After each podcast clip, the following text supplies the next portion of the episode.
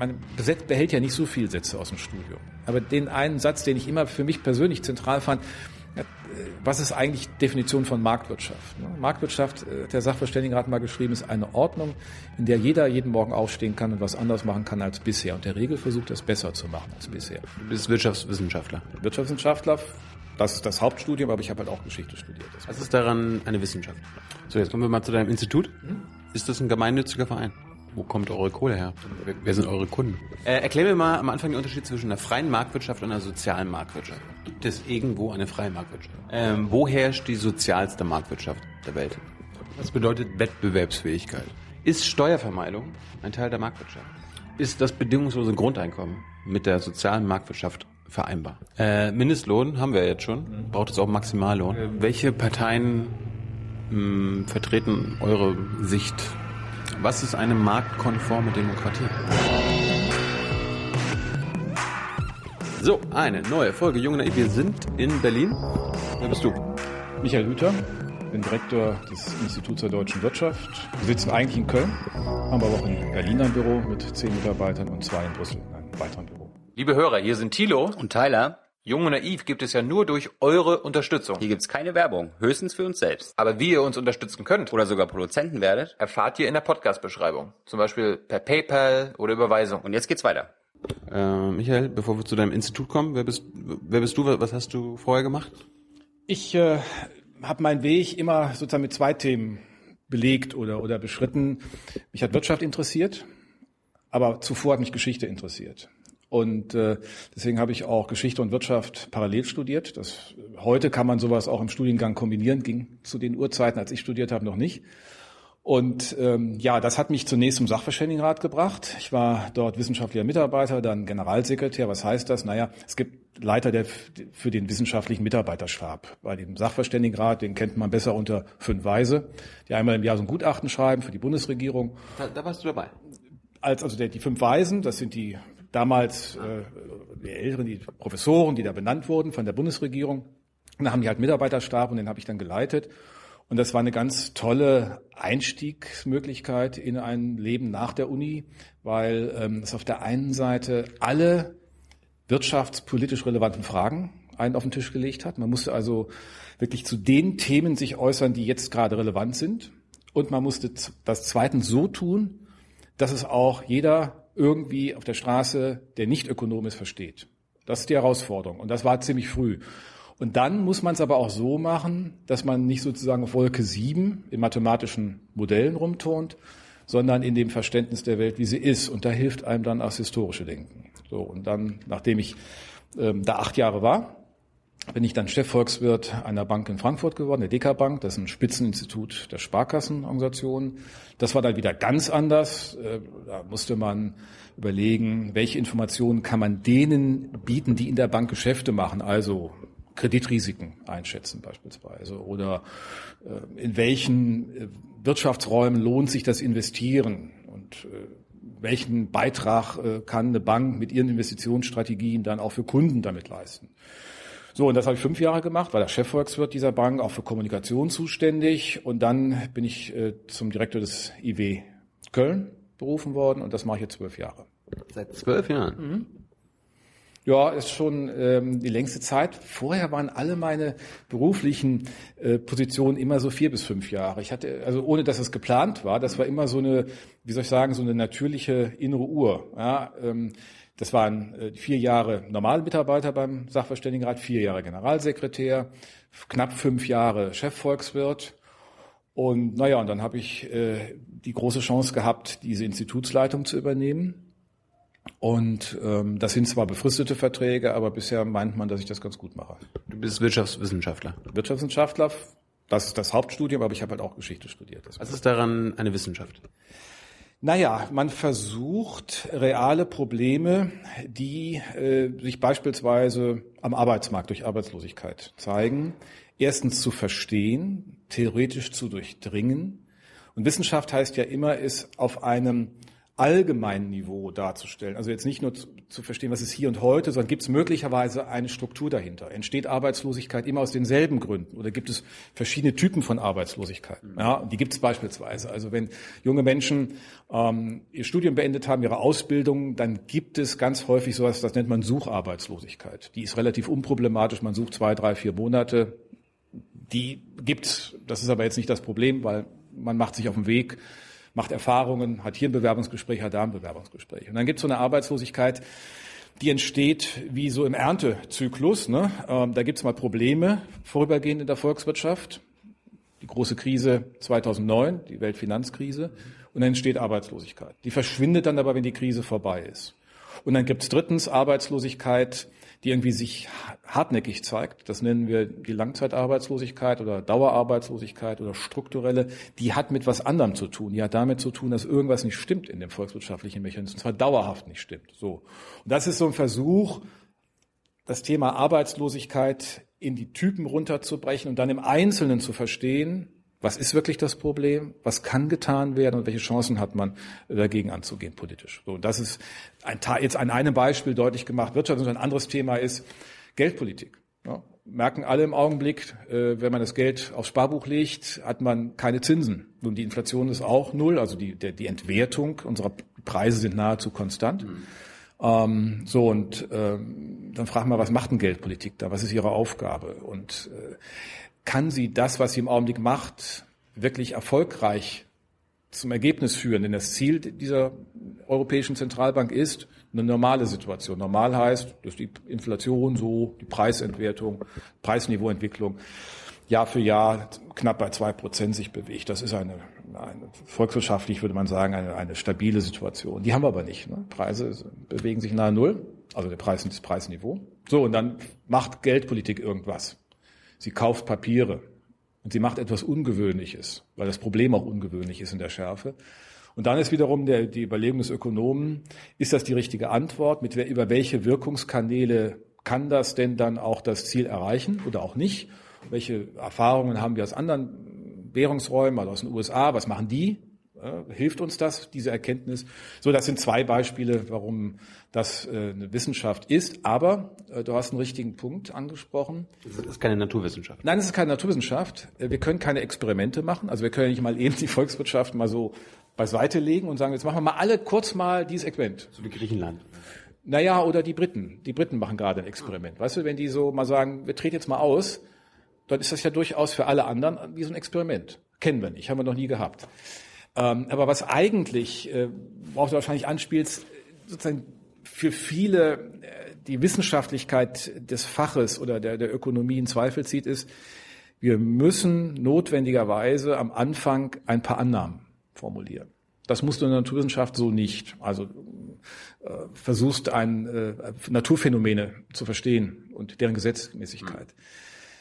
In der Ökonomie geht das aber nur, wenn man irgendwie sich klar macht, was hat man eigentlich für ein Menschenbild? Also ist man geprägt von dem Bild, dass Menschen selbstverantwortlich handeln können. Also ist der Konsument in der Lage, die Informationen, die er bekommt über die Produkte, auch umzusetzen in eine wirklich vernünftige Entscheidung. Da gibt es ja viel Zweifel, deswegen gibt es einen Verbraucherschutz beispielsweise. Sagen, also das, da muss man noch mehr tun als nur Informationen, Aufklärungskampagnen und so weiter. Aber je mehr man quasi dieses Bild nicht hat, dass der Mensch eigenverantwortlich entscheiden kann, umso mehr muss Politik was anderes machen. Das ist ein normatives Konzept, wie der Ökonom sagt. Also die, Wirtschaftswissenschaft ist auch an Annahmen gebunden. Und je nachdem, was für ein Menschenbild ich beispielsweise am Anfang setze, ne, den, den, den verantwortungsfähigen Menschen, den kompetenten oder den weniger kompetenten, komme ich zu anderen Ableitungen. Das heißt, dein Institut hat, ein, hat andere Annahmen als andere? Wir haben nicht andere Annahmen, wir akzentuieren sie. Das Menschenbild? Naja, wir haben das, was eigentlich äh, unserer Verfassung zugrunde liegt. Wir orientieren uns an dem, was das Grundgesetz gibt, nicht, dass der, die Würde des Menschen unantastbar ist, dass der Mensch in Freiheit und Verantwortung selbstbestimmt seinen Weg sucht und dass dafür, das ist dann der entscheidende Punkt, Staat, Gesellschaft, Wirtschaft Rahmen setzen, indem er das dann tut. Ja. Und äh, man kann das bei uns alles auch auf der Homepage finden. Wir haben Wissenschaftsverständnis, buchstabiert, was, wie verstehen wir Wirtschaftswissenschaften, was ist unser Unterschied, was wir deutlicher machen als andere. Und da bin ich auch ziemlich stolz drauf, ist zu sagen, es gibt diesen Bedarf, Annahmen zu setzen. Wir sind nicht, auch wenn wir heute viel mehr Mathematik anwenden als früher, viel mehr Formeln anwenden als früher, werden wir keine Naturwissenschaft. Und da regt mich immer auf, wenn manche meiner Kollegen sich dann hinstellen, letztens Interview in der Wirtschaftswoche, also ein so Magazin, was wirtschaftlich Interessierte wöchentlich gerne lesen, sind dann äh, gibt es ja viele Studenten, die sagen, uns reicht das nicht mehr, was die Ökonomie macht. Das ist zu abgehoben, zu mathematisch, zu formal, zu wenig mit den konkreten Lebensproblemen befasst. Und da gab es so einen Gesprächskreis oder so eine Diskussion. Und dann sagte dann einer der verehrten Kollegen, na ja, also dadurch, dass wir heute Mathematik und formale Methoden anwenden, äh, ist das alles jetzt objektiv. Aber nicht spannender. Und dann äh, habe ich das gelesen, mir ist das Heft aus der Hand gefallen, habe bei der Redaktion angerufen und gesagt, kann ich mal äh, dazu einen Kommentar? Ja, machen Sie gerne. Wir haben ja diese Rubrik Denkfabrik. Dann habe ich dazu einen Kommentar geschrieben. Ich sage, also, müssen doch wohl ehrlicherweise zugeben, dass die Wirtschaftswissenschaften sich hier geradezu systematisch unterscheiden, wie übrigens auch die Soziologie oder die Politologie, also Fächer, die mit menschlichen Handeln im Kollektiven, also im Miteinander zu tun haben. Das ist, darum geht's ja irgendwie. Ne? Hier ist es wirtschaftlich relevant, da ist es politisch relevant, da ist es gesellschaftlich relevant. Dass wir zugeben müssen, dass wir am Anfang normative Grundlagen haben. Wir müssen die Annahmen, und die müssen wir auch deutlich machen, die müssen wir auch sagen und die müssen wir auch benennen. Und die vertuschen wir nicht und können, wollen, dürfen wir nicht vertuschen, nur weil wir Mathematik anwenden. Also das ist so ein Unterschied, weil du hast ja sozusagen die, die Frage nach der Wissenschaftlichkeit des Faches. Das ist schon ganz, ganz wichtig und das Unbehagen, dass wir auch öffentlich viele haben. Also wenn jüngere Studenten oder die stellen gerade das Stichwort plurale Ökonomie ist so eine Bewegung, die sich gegen diese traditionelle Ökonomie wendet, die geht genau auf diesen Punkt und auch zu Recht. Plurale heißt? Die sagen, äh, wir brauchen mehr Ansätze. Also es reicht nicht nur mathematisch formal zu argumentieren. Ein Argument dagegen ist, wenn ich so ein Modell mir bastle, dann kann ich ja nichts anderes tun, als die Daten der Vergangenheit. Die Zukunftsdaten habe ich ja nicht. Das heißt, ich transportiere automatisch mit diesem Modell aufgrund der Daten, die ich aus der Vergangenheit habe, die Vergangenheit in meine Zukunftsbewertung oder in die Einschätzung der Gegenwart. Und da kann ich sagen, okay, das ist ja ein wichtiger Hinweis, aber, und da kommt dann sozusagen der Historiker in mir äh, zum Zuge, wir müssen mal genau schauen, was sind denn die Bedingungen, unter denen etwas heute vielleicht anders zu sehen ist. Ja. Und das ist, das ist so ein bisschen der Spannungsbogen, dafür werben die auch und das muss man nicht alles teilen, aber ich finde es eine, erstens verständliche Bewegung und zweitens eine, die uns auch einen wichtigen Hinweis gibt. So, jetzt kommen wir mal zu deinem Institut. Ist das ein gemeinnütziger Verein?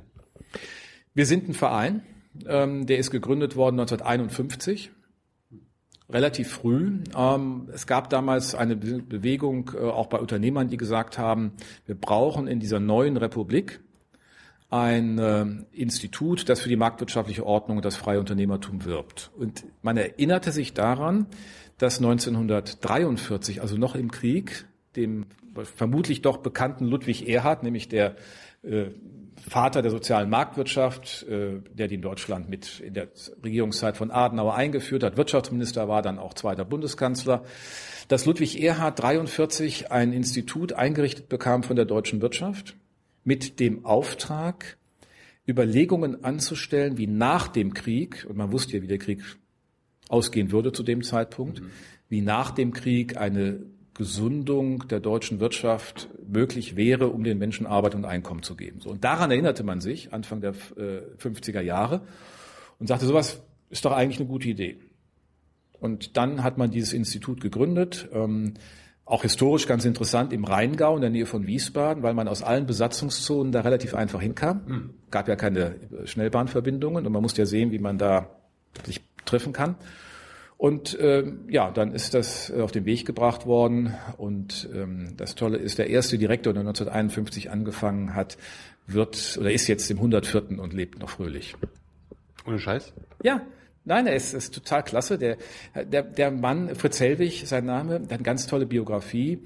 Ein Saarländer, 1912 geboren, ähm, hat dann äh, ist auch Historiker, auch Ökonom. Also insofern hat gibt es da eine gewisse Parallele und ähm, war dann die ersten zehn Jahre Direktor des Instituts und ist dann Mitglied der Hohen Montanbehörde geworden. Das ist das, was wir heute ganz aktuell aus anderen Gründen diskutieren, die EU-Kommission. Also der Vorläufer der EU-Kommission. War bis 1970 dann Mitglied auch der EU-Kommission, mhm. damals noch EG, Europäischen Gemeinschaften. Und das Lustige ist, er versprüht mit im 104. Lebensalter einen unglaublichen Lebensoptimismus. Wir hatten ihn zu Besuch im vergangenen Jahr. Wir haben, er hat einen Preis gestiftet zur wissenschaftlichen Analyse von Bürokratie. Und zwar nicht nur im Staat, sondern auch in Unternehmen. Ne? Großunternehmen sind auch Bürokratien. Hast du ja auch schon ein paar Großunternehmen oder Vorstandsvorsitzende von Großunternehmen diskutiert oder mit, mit denen gesprochen. Mhm. Und dann war er da und verabschiedete sich dann nach dem Essen mit dem Gruß an alle ad multos annos, also für die Nichtlateiner auf viele Jahre. Wenn also ein Hund damals gerade 103-Jähriger äh, sagt auf viele Jahre und ruft das 30, 40, 15-Jährigen zu, finde ich das 50-Jährigen zu, hat das doch einen unglaublichen Optimismus, oder? Aber ihr seid kein gemeinnütziger Verein? Nein, wir sind kein gemeinnütziger Verein, wir sind ein eingetragener Verein. Gemeinnützigkeit, äh, wir arbeiten ja auch äh, im Sinne eines allgemeinen Auftrages, aber gemeinnützig ist jetzt hier keine Form, die uns hilft. Aber wo kommt eure Kohle her? Also irgendeiner muss deine Arbeit ja bezahlen. Genau, das ist auch alles dokumentiert. Wir haben von der Struktur her ist es so, das Institut hat zwei satzungsmäßige Träger. Der eine Träger ist der Bundesverband äh, der deutschen Industrie, der andere ist die Bundesvereine der deutschen Arbeitgeberverbände. Die Überlegung war also B BDI, also hier Herr Grillo. Genau, der Ulrich Grillo, den, hat, den hatten wir schon. Der schon da war, mhm. ist der eine Strang und der andere sind die, wie wir sagen, die Wirtschaftsverbände und die Arbeitgeberverbände. Und die, alle Mitgliedsverbände dieser BDI, BDA Struktur können und sollen ordentliche Mitglieder des Instituts sein. Und die Überlegung war, damit hat man breit aufgesetzt, das Institut, macht es auch unabhängig von einzelnen Unternehmensinteressen, denn Verbände sind ja für sich genommen schon eine Verbündelung, eine Konsolidierung von Interessen, die die einzelnen Unternehmen haben, die hier drin sind. Das wird der Grillo ja sicherlich beim, über den BDI erzählt haben, wie sich das, warum es den so gibt und wie der so arbeitet. Und der, ähm, das ist die, die Struktur und die zahlen Beiträge, jährliche Beiträge und äh, aus denen wird mein Gehalt, aber das Gehalt auch aller anderen Mitarbeiter und Mitarbeiter bezahlt. Und das ist sozusagen die Grundstruktur, die Grundidee. Das heißt, ihr seid unabhängig von einzelnen Unternehmensinteressen, aber seid abhängig von allen. Nein, wir sind nicht abhängig von den allen, nur es ist, äh, also wir können nur arbeiten, wenn wir unabhängig sind. Also wenn wir, wir kriegen Fragen gestellt. Also könnt ihr mal diese Frage analysieren. Also uns interessiert beispielsweise, ähm, wie wirkt denn eine ultra expansive Geldpolitik, das Beispiel, was ich eben hatte. Ne? So, und dann machen wir dazu Analyse. Oder die, es kommt jemand zu und sagt, wie wirkt denn eigentlich für den europäischen Kapitalmarkt wenn die deutsche Börse mit der London Stock Exchange, also mit der, mit der britischen Börse fusioniert? Was hat das für Effekte? So, wir, wir haben äh, eine Auftrag oder eine Frage, wenn wir sie uns nicht selbst nehmen, kriegen wir sie, fragt uns auch jemand, wie andere Institute auch, und wir bearbeiten die nach wissenschaftlichen Standards. Und diese Unabhängigkeit ist ganz äh, ex, äh, existenziell, denn wenn wir das nicht wären, wenn wir nicht unabhängig arbeiten würden, wenn unsere Ergebnisse nicht entsprechend sauber gearbeitet wären, würde es ja sofort jeder andere merken. Wir haben einen Wettbewerb mit sechs anderen staatlichen, staatlich finanzierten Instituten.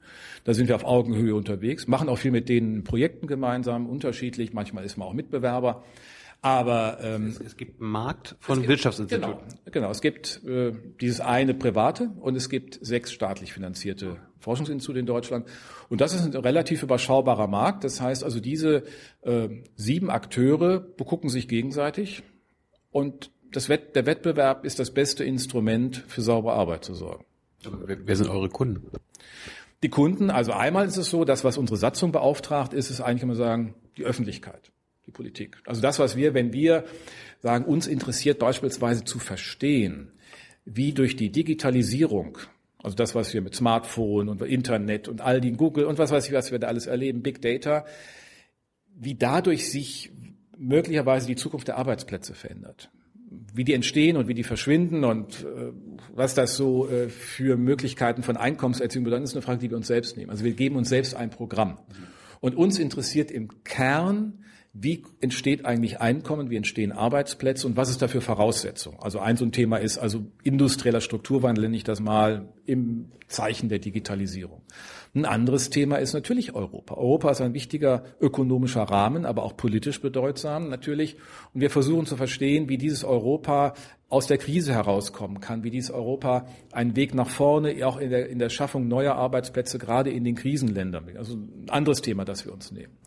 Ein weiteres Thema ist äh, natürlich Bildung. Wir haben eine Bildungsabteilung, ähm, wo wir die verschiedenen Bildungssysteme, duale beruflich, die duale Berufsausbildung, schulische, die universitäre, in ihren Beiträgen für individuelle Entwicklungsmöglichkeiten sehen. Wir haben einen Bereich, der sich mit Arbeitsmärkten befasst. Also wir decken im Grunde mit dem Institut, mit seiner, mit dem Wissenschaftsbereich alle relevanten Themen ab, die wirtschaftlich auf der Tagesordnung sind. Da kommt mal manches hinzu, da nimmt man auch mal was weg. Also wir hatten mal irgendwann Thema Freizeitwirtschaft. Das hat, ist dann wirklich nicht von der zentralen Bedeutung. Aber ein anderes beispielsweise Zivilgesellschaft. Etwas sehr erstaunlich. Ökonomen befassen sich normalerweise nicht mit Zivilgesellschaft, aber sie ist ja, wenn man Staat, Markt und Gesellschaft, das ist ja eine ganz zentrale, sagen wir mal, wie soll ich sagen, ein, ein Ausstattungsmerkmal, eine Ressource, eine, ein, ein, eine Potenz, um uns in die Zukunft zu tragen. Wenn Bürger entscheiden, dass sie Flüchtlingen helfen, wenn Bürger eigene Strukturen schaffen, jenseits von Markt und Staat, dann ist das ja nicht, dann ist es ja miteinander zu sehen. Wie kann das eigentlich zusammenpassen? Also auch sowas interessiert uns. Oder mich auch persönlich, weil ich das einfach ähm, auch aus einer breiteren Sicht, äh, das merkst du so immer wieder mit dem Rückbezug auf, auf das äh, Geschichtsstudium, ähm, einfach als bedeutsam sehe. Ist es ist nicht so, dass jetzt der BDI, Herr Grillo, kommt und sagt, du, wir, wir wollen TTIP. Ne? Wir sind Fan von TTIP, wir wollen, dass TTIP gut in der Öffentlichkeit dasteht. Macht uns da mal eine Studie, wo ihr belegt, dass TTIP eine gute Sache ist. Obwohl auch noch keiner weiß, was in TTIP drin steht. Genau. Äh, diese Frage kann so nicht kommen. Die Frage kommt aber, was würde denn ein bestimmtes TTIP bedeuten? Könnt ihr das analysieren? Ah. Das kann man natürlich machen, aber auch äh, Kollegen beispielsweise des IFO-Instituts in München, ja. wo man versucht, das sind immer, das ist so ähnliche Diskussionen gab es vor dem äh, vor der Errichtung oder Einführung des europäischen Binnenmarkts. Da hat man gefragt, was bringt der Binnenmarkt ökonomisch? Da gab es damals auch verschiedene Reports, dann versucht man zu verstehen, hier in dem Fall TTIP, wie verändern sich Handelsströme? Also wenn ein Wirtschaftsraum USA, Europa entsteht, der mit sich keinerlei Hemmnisse mehr hat oder im Miteinander, weil es keine Zölle mehr gibt, weil die Regeln angepasst sind. So, was heißt das erstens für diese beiden? Was heißt das für Dritte? Gibt es möglicherweise Probleme für Entwicklungsländer, weil die ausgeschlossen werden? Ist ja eine ganz relevante Frage. Ne? Wenn, wenn, du, wenn du einen Raum bildest, der sich miteinander befasst und in sich die Hürden senkt, dann hast du automatisch den Effekt, dass du eine Abschottung nach außen hast. Das will man natürlich auch nicht. Da, darum sind die Chinesen sauer. Ja? ja, die Chinesen sind nicht wirklich sauer, die sehen sich selbst als ziemlich potent an, aber man muss auch als verantwortliche Industrienation, deswegen wird das auch beim, gibt so Klauseln und Regeln dafür, Meistbegünstigung, man behandelt die dann genau so, wie man sich selbst behandelt. Aber es sind einfach alles Fragen, die man mitbedenken muss, wenn man ähm, in ein solches Projekt reingeht. Ich persönlich äh, muss sagen, ich finde es von der Grundidee, also Freihandel auszudehnen, eigentlich das, was äh, historisch der ganz lange Pfad ist. Das machen wir eigentlich über zwei Jahrhunderte. Nie, wir haben, wir haben immer versucht, die Räume für unbehinderten Warenaustausch, für unbehinderte Freizügigkeit von Menschen, von Kapital, von Wissen auszudehnen und dadurch eigentlich erlebt, dass es uns besser geht als vorher. Und das ist auch der beste Beitrag zur Befriedung der Welt. Es gibt Studien aus der Sozialwissenschaft darüber, dass die Schaffung eines ökonomisch stabilen Mittelstandes die beste, ähm, sagen wir mal, Vorsorge ist gegen ähm, Kriegstendenzen, gegen Verwerfungen in einer Gesellschaft. Also wenn man Schwellenländer, wenn man Entwicklungsländer, und wir haben ja das, das Drama, dass im Grunde ganz Afrika nicht wirklich eingebunden ist in die Weltwirtschaft. Ne? Das ist ja noch der abgeschottete, sehen wir mal von Einzelthemen ab, dass auch den Menschen natürlich auch keine Einbindungsmöglichkeit gegeben ist, ihnen auch keine Perspektiven der Form äh, entstehen. So, also Freihandel, diese Öffnung, das ist etwas, ähm, aus der Erfahrung geleitet, das uns weiterbringt. Und jetzt die Frage, wie verhandelt man so etwas? Wie verhandelt man konkret so ein TTIP? Das ist eine ganz andere Frage, das ist nicht unsere Frage, aber äh, da gibt es viele strittige Themen. Ich wollte gar nicht so sehr über TTIP also, reden. Ich, ich, wollte, ich wollte wissen, ob der BDI also, also Nein, die Frage ist dann eher, was heißt denn eine solche Regelung, wenn die so kommt? Was heißt die volkswirtschaftlich? Das ist eine reine Analysefrage. Ja. ich finde es immer erstaunlich, wo, wo, ihr, wo ihr wissen könnt, wie viel irgendwas an Arbeitsplätzen bringen kann oder so? Naja, also man kann aus bestimmten ähm, Parallelen und so beispielsweise haben auch die Münchner gerechnet, aber wir auch, äh, zu anderen äh, Wirtschaftsräumen oder zu anderen ähm, Öffnungsprozessen ableiten, welcher Bruttoinlandsproduktszuwachs, also welcher Steigerung der gesamtwirtschaftlichen Aktivität sich damit verbindet. Das sind natürlich grobe Werte, das muss man sagen. Die sind nicht auf einen Millimeter genau, die geben Größenordnungsvorstellungen und ich persönlich bin da auch immer sehr zurückhaltend. Wir haben auch im IW keine solche Studie selbst gemacht, weil ich sage, der Aufwand steht nicht für den Ertrag. Ich kann die ja auch nie wirklich überprüfen.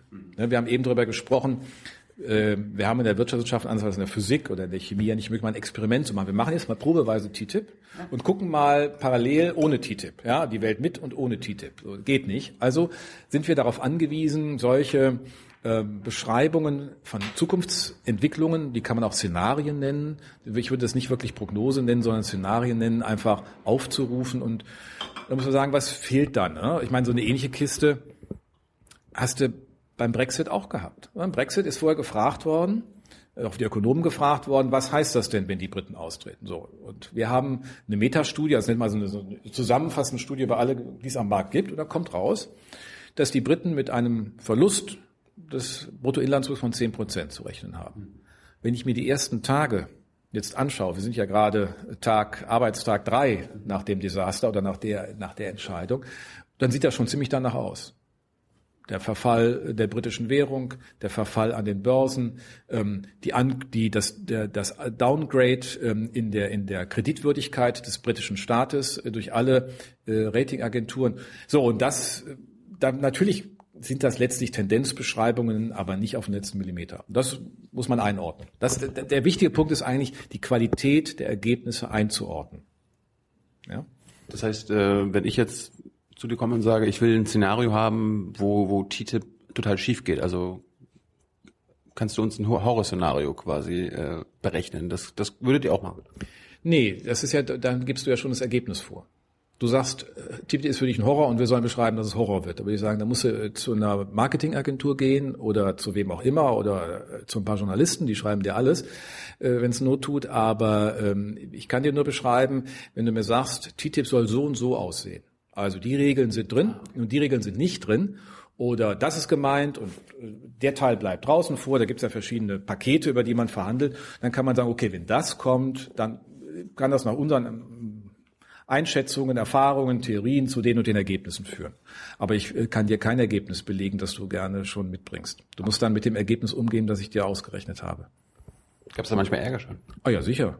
Aber dafür sind wir ja da. Wir sind ja nicht dafür da, den Leuten Spaß zu machen. Spaß haben wir selbst, wenn wir dran arbeiten an den Dingen. Sondern äh, wir sind ja dazu da, die Leute auch äh, darauf äh, einfach einzustellen, dass sie in einer Ökonomie auch mit unerwarteten Ergebnissen, vielleicht auch mit unerwünschten umgehen müssen. Und da muss man sich halt anpassen.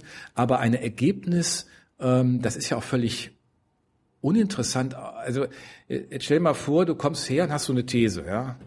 Und jetzt sagen wir, pass mal auf, die vom EW, die rechnen mir das. Noch, also die berechnen mir, genau, kommt meine These hinten raus. Mhm. Ne? Das hat ziemlich kurze Beine. Da läufst du nicht lang mit rum. Mhm. Weil jemand sagt, das ist doch eine Scheißrechnung. Wie sind die denn dazu gekommen? Das rechnet doch mal ja nach. Also die Journalisten. Na, aber dafür gibt's ja andere Ökonomen. Und dafür gibt's halt auch diesen Wettbewerb der Institute. Und wenn es keiner von Instituten macht, macht es einer, von den äh, von den universitären Volkswirten und guck mal drauf, was sie da gerechnet haben. Und das ist auch richtig so. Ja, deswegen kann es zu sowas auch nicht kommen. Das wäre nicht seriös. Und ich will dir mal ein Beispiel geben. Es gibt ja ein anderes Thema, was ganz, ganz wichtig ist in der Öffentlichkeit, die Gerechtigkeitsfrage. Einkommensverteilung, Vermögensverteilung. Und dann gab es eine Studie der Kollegen aus Berlin, ähm, die zu dem Ergebnis kam, die Mittelschicht ist geschrumpft. These. Groß berichtet in einem Magazin. Und da wir mit den gleichen Daten rechnen, hat unsere Kollegin diesen Daten nachgerechnet und gesagt, das stimmt was nicht. Einfach, einfach in der Rechnung nicht. Ja, ihr kommt zu einem mittleren Einkommen, das ist bei 29.000 bei euch in der Erstrechnung, das ist aber bei, bei über 52.000. Da geben sich völlig andere Bilder. Und tatsächlich siehe da, das macht man dann kollegial, ruft die an und sagt, pass mal auf, wir kennen uns ja, deine Rechnung, überprüf die nochmal. Wir haben die gleichen Zahlen, also wir kommen zumindest zu dem und dem Ergebnis. Das scheint uns irgendein Fehler zu sein. Und das haben sie dann auch korrigiert. Und genau das ist der Prozess. Das ist, ist nicht schön, wenn es einem passiert, aber es darf in einer gewissen Weise ähm, bei Riesendatenbeständen kann immer mal ein Verknüpfungsthema, jeder kennt die Excel-Tabellen, mit denen man so oder was für Modelle auch immer in Anwendung kommen. Und dann ähm, ist genau der Teil, worauf ihr alle, nämlich als Bürger, auch drauf setzen müsst, dass es nicht nur einen Wettbewerb gibt um die bessere Milch oder um das gute Brötchen, sondern auch einen Wettbewerb darum, dass die ökonomische Studie richtig ist. Ich wollte mal ein paar zu allgemeinen Fragen kommen und äh, weil viele sind, wir noch eine Viertelstunde haben, vielleicht so kurz wie möglich. Mhm. Du bist ja, bist ja Wissenschaftler, Wirtschaftswissenschaftler. Ja, nur lang, ne? Ah, ja. Da gibt's ja schön, wenn ich keine Zeit hatte, habe ich dir einen langen Brief geschrieben. Ne? äh, erklär mir mal am Anfang den Unterschied zwischen einer freien Marktwirtschaft und einer sozialen Marktwirtschaft. Der Begriff der sozialen Marktwirtschaft meint, dass durch eine gute Wettbewerbsordnung, die den Einzelnen in seine Verantwortung nimmt, zugleich auch viel mehr mitmachen können. Also das Arbeits-, das Beschäftigungsversprechen wirksamer ist. Eine freie Marktwirtschaft ist ungezügelt, die hat keine Regeln. Die soziale Marktwirtschaft lebt von Regeln. Also du darfst zwar freie Verträge abschließen, aber du musst auch haften. Wenn du einen Vertrag abschließt und der hat Schaden für andere, hast du dafür zu haften. Du hast den ja aus deinen eigenen Überlegungen angestellt. Und wenn du ein Unternehmen gründest und setzt dein Geld ein, was du da angespart hast, und du scheiterst, dann scheiterst du halt. Ja, das heißt, es gibt klare Anreize und Verantwortlichkeiten. Und der soziale Ausgleich in diesem System findet erst einmal dadurch statt, dass es über diesen Mechanismus, dass es Haftung und Verantwortung gibt, die Freiheit diszipliniert wird. Sie ist nicht ungebändigt, sie ist diszipliniert und dadurch sehr, sehr viel mehr Dynamik an nachhaltiger Arbeits, äh, nachhaltiger Beschäftigung entsteht. Und dann braucht man dazu natürlich auch einen sozialen Ausgleich. Also was wir in dem Sozialsystem des Sozialstaats organisieren. Ob das alles im Detail so sein muss, ist eine zweite Frage, aber das gehört dann dazu. Würde die freie Marktwirtschaft auch nicht so sehen. Gibt es irgendwo eine freie Marktwirtschaft? Also in der extremen Form, wie wir uns das vorstellen, dass man so ganz ungezügelt gibt es das natürlich nirgends. Natürlich gibt es überall Gesetze. Ja, es gibt immer so die Vorstellung, ja, in den Vereinigten Staaten von Amerika sei das alles so ungezügelt wenn, wenn du dir da anschaust, was die für ähm, Verbraucherschutz haben, für rigide ähm, Regelungen oder nimm mal jetzt die Kiste mit VW und Dieselgate, da hat man ja gesehen, dass die auch völlig rabiat und völlig konsequent die Dinge einfordern. Also das zeigt, es gibt auch dort keine freie im Sinne einer ungebändigten Marktwirtschaft. Eigentlich gibt es das nur noch in so, soll ich sagen, in so Umbruchphasen. Also anfangs nach 1990, als der, der, da die Mauer fiel, als der Ostblock sich öffnete, da hast du so richtig Kannibalismus erlebt äh, untereinander, wo ehemalige Funktionäre, zum Beispiel in der Sowjetunion, sich irgendwelche Strukturen beiseite genommen haben. Das sind die Oligarchen, die das heute noch rumhaben. Das sind so Phasen, wo nichts geordnet ist. Ja, das alte System ist zusammengebrochen, das neue gibt's noch nicht. So. Und dann gibt's das mal, aber im Grunde auf Dauer in etablierten Gesellschaften, die suchen sich ihre Orten. Die sind sicherlich unterschiedlich. Das ist klar, aber das ist auch eine Frage ihrer historischen Prägung. Die Amerikaner sind eine Zuwanderergesellschaft, wir sind eine sesshafte Gesellschaft. Du hast gerade Oligarchen angesprochen. Gibt es Oligarchen auch in Deutschland? Nein, also nicht, dass wir das, das, was wir an Verhalten und vor allen Dingen an, an Möglichkeiten jenseits aller Regeln im Schatten der Öffentlichkeit, im Schatten der Politik irgendwelche Dinge zu tun. Das fliegt bei uns. Wenn es einer versucht, ist es ohne äh, gegen die Gesetze, dann ist es ein Rechtstatbestand, der verfolgt wird. Es ist nur die Frage, wie schnell es aufliegt, aber es fliegt immer auf. Mir ist kein Fall bekannt, wo hier, ähm, äh, sagen wir mal, äh, in einer solchen Weise, wie wir das dort beobachten, Kapital umgesetzt werden kann. Was wir eher gelegentlich sehen, wir sind ja hier in Berlin, da gibt es auch hinreichend Berichte darüber, naja, es gibt schon auch äh, Klickenstrukturen, mafiöse Strukturen, nicht mehr nur in Italien. Aber das, ist eine, das hat jetzt äh, nicht mit diesen Oligarchen zu tun. Ne? Ähm, wo herrscht die sozialste Marktwirtschaft der Welt? Also wenn man... Sind, sind wir es? Wir sind da nicht, nicht allzu weit von entfernt, wenn man sich nämlich anschaut, wo können die Menschen ihre Beschäftigungswünsche wirklich umf mehr realisieren, mehr umsetzen, mehr verwirklichen als in anderen, dann sind, ist, ist Schweiz sicherlich vorne. Da sind wir nicht weit davon entfernt. Wenn man auch sich anschaut, wie Menschen sich im Vertrauen miteinander begegnen. Also es gibt ja Messungen, es gibt so ein World Value Survey, also eine Weltmessung über Werte. Und dann werden die Menschen gefragt, also solche würde man dich fragen, vertraust du Menschen, denen du das erste Mal begegnest? Ja.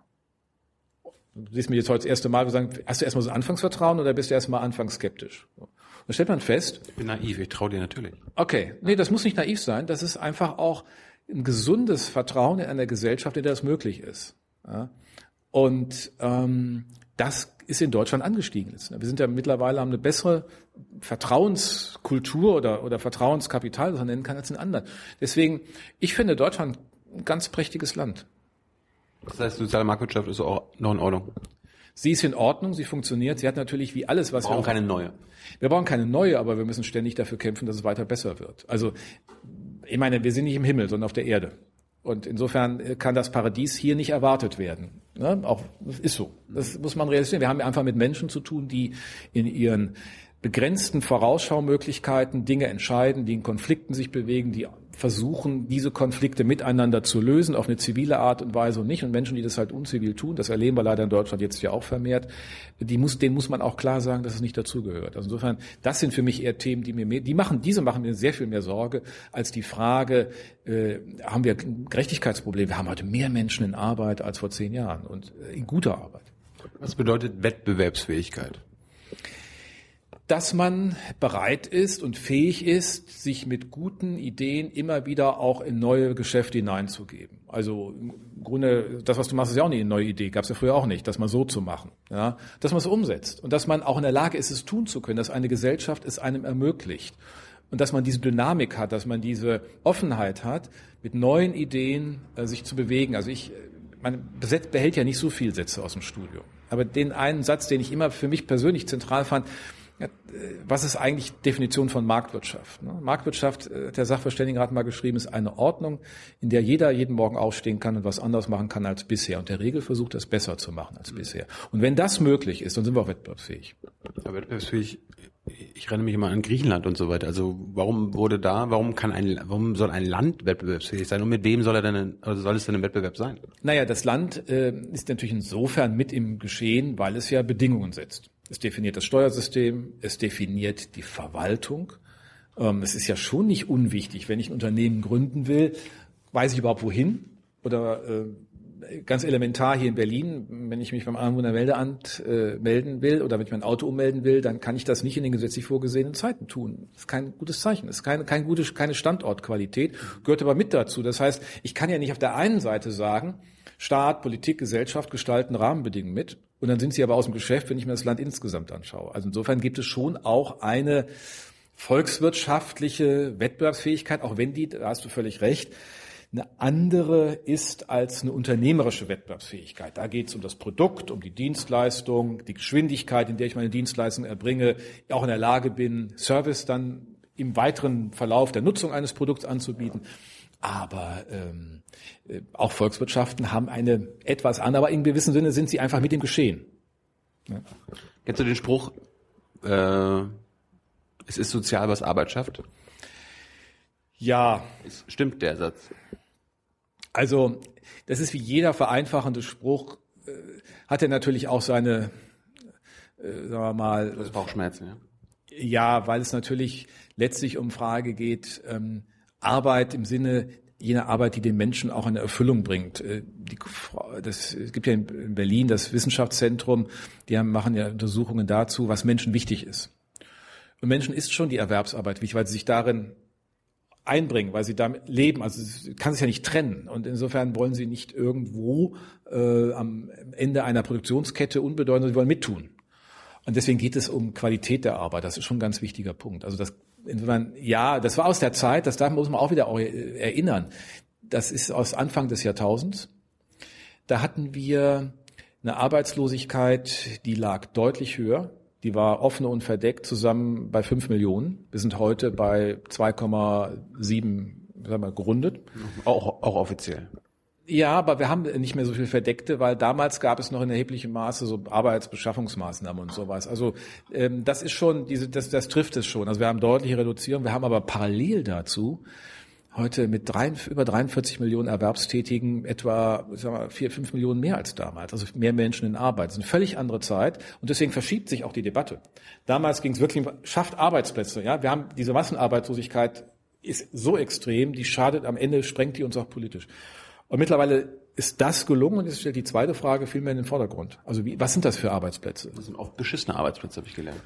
Es gibt in vielen Fällen Arbeitsplätze in der Tat, ähm, die als Erfüllung äh, begrenzt äh, Beitrag leisten. Das ist so wohl so. Aber Oder braucht es sowas in der Gesellschaft? Na, die Frage ist, was ist die Alternative? Ähm, es sind ja Tätigkeiten, die nachgefragt werden. Darauf wäre ich gerade gleich gekommen, aber ja. Ja, naja, ich meine, äh, es werden ja Tätigkeiten in diesem Bereich nachgefragt. Die Frage ist, geht man fair mit den Menschen um? Gibt man ihnen die Möglichkeit, sich aus diesem Einstiegsjob eine Aufstiegsmöglichkeit äh, zu erarbeiten? Das wäre für mich der eigentlich zentrale Punkt. Ich finde es immer so ein bisschen ähm, von hoher Warte, jetzt von uns beiden oder so, zu sagen, na ja, da gibt's diese einfachen Jobs. Sicher, die äh, können wir uns nicht so ganz vorstellen, dass die erfüllend sind. Wenn man aber aus einer Langzeitarbeitslosigkeit kommt, wo man den Eindruck für sich gewinnen musste, dass man keinen Beitrag leistet und auch nicht, nicht rein kann. Und jetzt hat man die Möglichkeit reinzukommen. Das hört man immer wieder, dann ist den Menschen das viel, viel wichtiger. Und dann, dann beginnt die eigentliche Aufgabe aus diesem Einstieg in Arbeit einen Aufstieg zu organisieren, möglich zu machen, durch Bildungsmaßnahmen, durch Qualifizierungsmaßnahmen. Und äh, das ist das ist das eigentlich zentrale Thema. Also was mich umtreibt. Ne? Ich habe noch zehn Fragen. Ja, ja, vielleicht, vielleicht, ja, ich nicht und du ja, du ja auch nicht. Wir wollten ja irgendwann Schluss machen. Ja, ja, also vielleicht kurze Antworten. Ist Steuervermeidung ein Teil der Marktwirtschaft? Wenn sie illegal ist, nein wenn sie ganz normal die Rechtsregeln ausnutzt, die der Gesetzgeber definiert, ist es, keine, ist es kein Rechtstatbestand. Und dann kann man fragen, muss man das tun? Das ist genauso, können Sie, kannst du fragen, muss ich jede Subvention entgegennehmen? Das ist ja nur die Gegenseite. Ne? Muss ich Subventionen nutzen oder lasse ich es links liegen? Und ähm, da kann man eine lange äh, moralische Debatte darüber führen, aber die, die erste Trennschärfe ist mal, sind es Rechtstatbestände, sind es Verstöße gegen das Gesetz? Das darf nicht sein, gehört nicht zur Marktwirtschaft. Und das andere muss der, muss der Politiker fragen, habe ich ein einfaches System kreiert? Manchmal sind einfache Systeme besser, die sind nicht anfällig. Ist das bedingungslose Grundeinkommen mit der sozialen Marktwirtschaft vereinbar?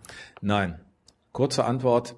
Ich muss Leistungseinkommen besteuern, um leistungsloses Einkommen auszahlen zu können. Das geht auf Dauer nicht gut. Kannst du das mal anders erklären? Naja, du musst ja dieses Grundeinkommen irgendwie finanzieren. Das fällt ja nicht vom Himmel. Ne? So, wenn ich jedem 1500 Euro zahle, kann man relativ gut ausrechnen, wie viele Menschen dann nur noch Grundeinkommen bekommen und wie viel insgesamt die Finanzierungslast tragen müssen. Denn der Staat muss es ja irgendwelchen Menschen wegnehmen, damit es ausgezahlt werden kann.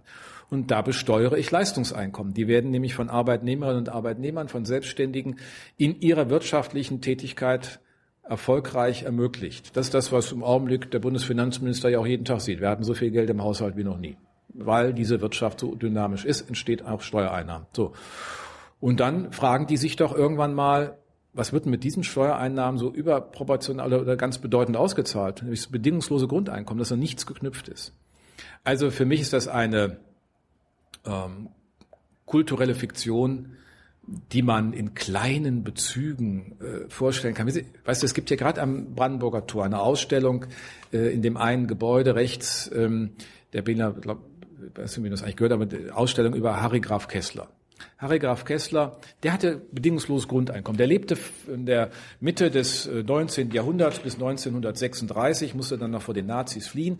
Der hat unheimlich viel Impulse gesetzt in der Kultur, in der, in der darstellenden Kunst, äh, hat ein Museum in Weimar geleitet, ehrenamtlich. Der musste sich um nichts kümmern, weil der aus dem Erbe seiner Eltern einfach komplett ausgestattet war. Der hatte quasi ein bedingungsloses Grundeinkommen. Das war so das, das Bild, wo die, da fühle ich mich mal dran erinnert, wenn dann sagen, das kann man für eine ganze Gesellschaft machen. Das kann man aber halt nicht für eine ganze Gesellschaft machen, weil nicht eine ganze Gesellschaft vom Typ Harry Graf Kessler ist. Geht auch nicht. Du kannst nicht 80 Millionen rumlaufen lassen, die nur nach der Frage, von der Frage getrieben sind, wie gestalten wir denn heute am besten ein Kunstwerk? Ja, also insofern, ähm, nichts, was in einer großen Gesellschaft funktionieren kann. Es ist von der, von der ethischen Seite her auch etwas, was die Menschen letztlich in Abhängigkeit bringt. Du bist ja nicht mehr für dich verantwortlich. Äh, Mindestlohn haben wir jetzt schon. Mhm. Braucht es auch Maximallohn? Nö. Warum nicht? Der Mindestlohn hat eine Begründung darin, dass es nach unten sonst ein Wegdriften geben kann. Das kann man theoretisch begründen aber den kann man sozusagen in der Logik auch eines eigentlich von der Tarifautonomie getragenen Systems irgendwie mit einbauen. Du bist kein Fan, merke schon, aber. Ja, aber was soll ich mal die, was soll der Maximallohn sein? Ähm, das, was wir, was der Staat macht. Es, es, es gibt ja immer so irgendwie das 300-fache des normalen Arbeiters. Kann das ich dir auch nicht begründen. Ich kann dir, ich kann dir diese Löhne nicht begründen, aber ich weiß auch nicht. Ähm, so könnte man ja finden. Ne? Gesellschaftlich finden.